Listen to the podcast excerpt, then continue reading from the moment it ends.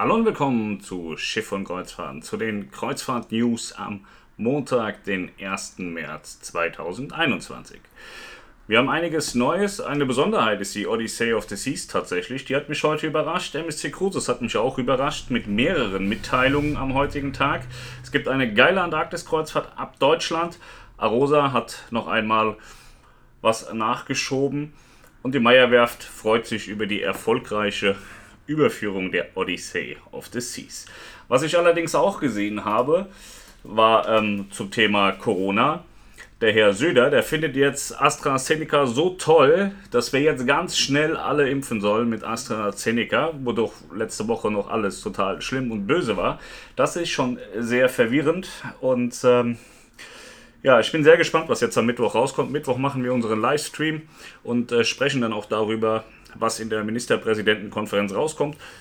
Man spricht von Lockerungen, in Teilen auch schon beim Beherbergungsverbot. Und da bin ich sehr, sehr gespannt, was da am Ende passiert. Denn wenn das Beherbergungsverbot gelockert wird, wird das auch für die Kreuzfahrt schön werden. Die Frage ist nur, können die Reedereien auch so schnell reagieren? Das wird man am Mittwochabend sehen. Wir fangen mal an mit der Odyssey of the Seas. Die ist nicht nur überführt worden, jetzt in Emshaven angekommen. Sie bleibt jetzt ein bisschen in Emshaven, aber nicht sehr lange. Sie wird dann nach Bremerhaven fahren und dort gibt es die Endausstattung, soweit ich das mitbekommen habe. Und von Bremerhaven aus geht es dann auch noch auf verschiedene Sea Trials. Sea Trials heißt immer, das Schiff wird auf Herz und Nieren getestet, ob alles funktionstüchtig ist. Es wird schnell gefahren, es wird stark aufgestockt, es wird aufgeschaukelt wegen der Stabilisatoren und so Sachen macht man auf den äh, Sea Trials. Und äh, das Interessante, was heute gemeldet wurde, Royal Caribbean hat gesagt, sie wollen mit der Odyssey of the Seas ab Mai auf Kreuzfahrt gehen. Und nur mit geimpften Gästen. Und diese geimpften Gäste holt man sich aus Israel. Es wird rein israelische Kreuzfahrten geben mit der Odyssey of the Seas. Und äh, das wird im östlichen Mittelmeer passieren. Das ist eine sehr interessante Sache. Sie sind ja aktiv im Moment auch in Singapur unterwegs mit der Ovation of the Seas. Und gleiches wollen sie jetzt eben auch mit israelischen Staatsbürgern machen, beziehungsweise mit Bewohnern aus Israel. Aber diese müssen geimpft sein. Das ist sehr spannend. Aber es ist natürlich eine Möglichkeit, jetzt nach und nach wieder zu starten. Sind dann immerhin schon zwei Schiffe von Royal Caribbean, die wieder im Dienst sind. Und nein, man kann nicht aus externen Märkten einbuchen. Also man kann jetzt nicht von Deutschland aus sagen, man möchte da ganz gerne mitfahren. Das geht nicht. Sie wird Griechenland und Zypern besuchen. Und äh, ja, mal gucken, wie lange das gut geht oder wie lange sie das machen wollen. Grundsätzlich war die Odyssee aber auch im östlichen Mittelmeer geplant, allerdings nicht in dieser Art und Weise, dass man es beschränkt nur auf israelische ähm, Bewohner und eben auch nicht nur auf Geimpfte aber das ist jetzt so der Plan. MSC Cruises hat eine große Meldung gemacht. Bei der großen Meldung ist eine Sache ganz toll und eine Sache eher nicht so toll. Die tolle Sache ist, MSC Seaside wird im Mittelmeer starten und das auch schon im Mai. Ab 1. Mai soll sie starten. Anläufe in Syrakus, Sizilien und Tarent, Apulien. Und die MSC Grandiosa verlängert ihre aktuelle Route im westlichen Mittelmeer bis Ende Mai.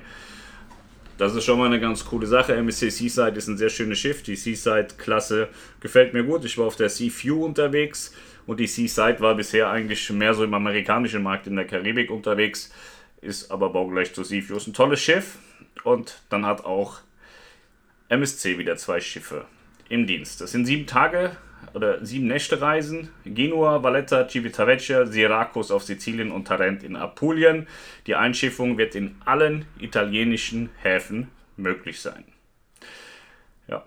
Und natürlich wird auch das normale Hygieneprotokoll gefahren, was eben auch auf der Grandiosa schon aktiv ist. Jetzt kommen wir zur Antarktis-Kreuzfahrt mit der MS Hamburg. Ab Hamburg ist eine 67-Tage-Kreuzfahrt ins ewige Eis. Ähm, das heißt, ihr habt nur einen Flug. Antarktis ist relativ weit weg, wenn ihr da von Ushuaia zurückfliegt. Das ist schon ein ganz schönes Stückchen. Und äh, ja, 67 Tage muss man haben.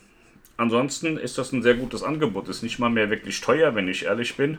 Es geht am 19.10. los und zurück kommt man am 21.12. beziehungsweise die, Reise geht bis 21.12. ist man kurz vor Heiligabend wieder zurück. 22. beziehungsweise 23. ist man zurück. Innenkabine kostet 8.000 Euro mit Rückflug und Außenkabine 10.000 Euro. Und man fliegt eben von Ushuaia zurück nach Frankfurt. Das ist eine sehr geile Sache. Ich bin ein absoluter Freund der Antarktis. Schörter auch die Lounge hat da schon einige Anfragen heute bekommen zu dieser Reise, weil es einfach auch ein wirklich gutes Angebot ist. Die MS Hamburg ist kein schlechtes Schiff und die Antarktis ist wahnsinnig geil. Aber 67 Tage ist natürlich eine Hausnummer. Das, die Zeit muss man erstmal haben. Dann gibt es die große Arosa Reiseliebe. Günstige Angebote für Flusskreuzfahrten. Gäste profitieren von bis zu 1000 Euro Ersparnis pro Kabine. Flexibilität bei der Buchung und Sicherheit an Bord. Das ist also so ein bisschen wie das AIDA-Versprechen. Das wird ein bisschen äh, günstiger äh, angeboten. Gibt eine Verdoppelung des äh, Frühbuchertarifs. Also Arosa tut da auch einiges für, dass sie noch ein paar Buchungen für dieses Jahr generieren, was auch vollkommen legitim und korrekt ist. Und äh, ja, Arosa profitiert ab dem Tag, an dem dann auch die Ministerpräsidentenkonferenz sich dafür entscheidet, das Beherbergungsverbot aufzuheben. Denn solange das Beherbergungsverbot da ist, wird es auch keine Flusskreuzfahrten in Deutschland geben oder ab Deutschland geben. Und davon ist es dann eben auch abhängig, wann die, die Flusskreuzfahrten wieder starten können, mitunter eben auch von Arosa. Ja. Ich habe gestern noch eine Frage bekommen. Hallo Pascal, kannst du was zum Serviceplatzangebot von Odyssey of the Seas und Aida Nova im Vergleich sagen? Die Größe ist ja ähnlich, beziehungsweise ist etwas länger die äh, Odyssey. Aber die Passagieranzahl ist deutlich unterschiedlich, 2000 plus minus. Wie ist da deine persönliche Einschätzung? Vielen Dank für dein Feedback, gerne auch im nächsten Stream. Es ist so, dass die ähm, von der Größe augenscheinlich erstmal so aussehen, als wären sie ähm, gleich groß aber die Passagierzahlen sind nicht so wahnsinnig unterschiedlich. Die AIDA Nova hat zweieinhalbtausend Kabinen, also 2500 und die Ovation hat aber auch 2100 Kabinen. Das ist also nicht so wahnsinnig. Bei der Ovation ist es nur so, dass die maximale Belegung bei 5000 Passagieren ist, also bei Doppelbelegung 4200 und die Maximalbelegung 5000 und bei AIDA ähm, Nova ist es so, dass bis zu 6600 draufpassen. Dann muss aber jedes Bett, jedes dritte und vierte Bett belegt sein. Die Ovation hat einfach nicht so viele Dreier- und Vierer-Kabinen, wie es die AIDA Nova hat. Deswegen sieht es erstmal so aus, als wäre das wahnsinnig viel mehr. Aber rein auf die Doppelbelegung runtergebrochen sind 4200 zu 5000 Passagiere nicht so wahnsinnig viel. Wenn man sich die BAZ-Größen anguckt, da das äh, BAZ ist die Bruttoraumzahl so, jeder, jeder Hohlraum des Schiffes wird da mit einberechnet. Also wenn du einen riesen Schornstein hast und der hat ganz viel Innenflächen praktisch, dann zählt das auch mit in die BAZ. Deswegen ist das immer so ein bisschen schwierig. Aber die Odyssey ist ein schönes Schiff. Ich war auf der Ovation und ich war auf der Quantum. Ähm, das waren aber nur so Einführungsfahrten. Die waren da nicht ansatzweise voll. Deswegen kann ich dir nicht sagen, wie das jetzt ist, wenn, man, wenn, wenn die voll ausgebucht ist. Da habe ich keinen Erfahrungswert zu. Aber ich glaube, dass äh, Royal Caribbean den Passagierfluss wahnsinnig gut im Griff hat. Also die auf der Nova ist auch für mich das erste Schiff bei AIDA, wo man sagen kann, die haben den Passagierfluss total im Griff. Und äh, auch auf der Oasis Class haben sie es total im Griff. Und ich glaube nicht, dass sie es auf einer Schiffsklasse sehr gut machen und auf einer anderen dann sehr schlecht. Deswegen glaube ich schon, dass auch eine voll ausgelastete Odyssey of the Seas ähm, sehr viel Spaß machen kann. Ja, das waren die News für heute, Montag, 1. März 2021. Wenn ihr Fragen habt, dann schreibt sie hier in die Kommentare. Dann werde ich diese morgen im nächsten Video besprechen. Ansonsten kommentiert gerne, gebt einen Daumen, abonniert den Kanal und wir machen jetzt mittwochs und sonntags einen Stream. Das heißt, wir machen von Montag bis Sonntag jeden Tag ein Kreuzfahrt-News-Update-Video in dieser Länge. 10, 15 Minuten, je nachdem, was anfällt. Und dann machen wir mittwochs und sonntags zusätzlich einen Livestream, die bekannte Cruise Show. Da gehen wir auch so ein bisschen noch auf die News ein, was ist passiert innerhalb der letzten Tage. Also dann immer von Mittwoch rückgehend äh, zu Sonntag und von Sonntag rückgehend zu Mittwoch. Und dann gucken wir uns auch wieder das SUK-Bilderalbum an und solche Sachen.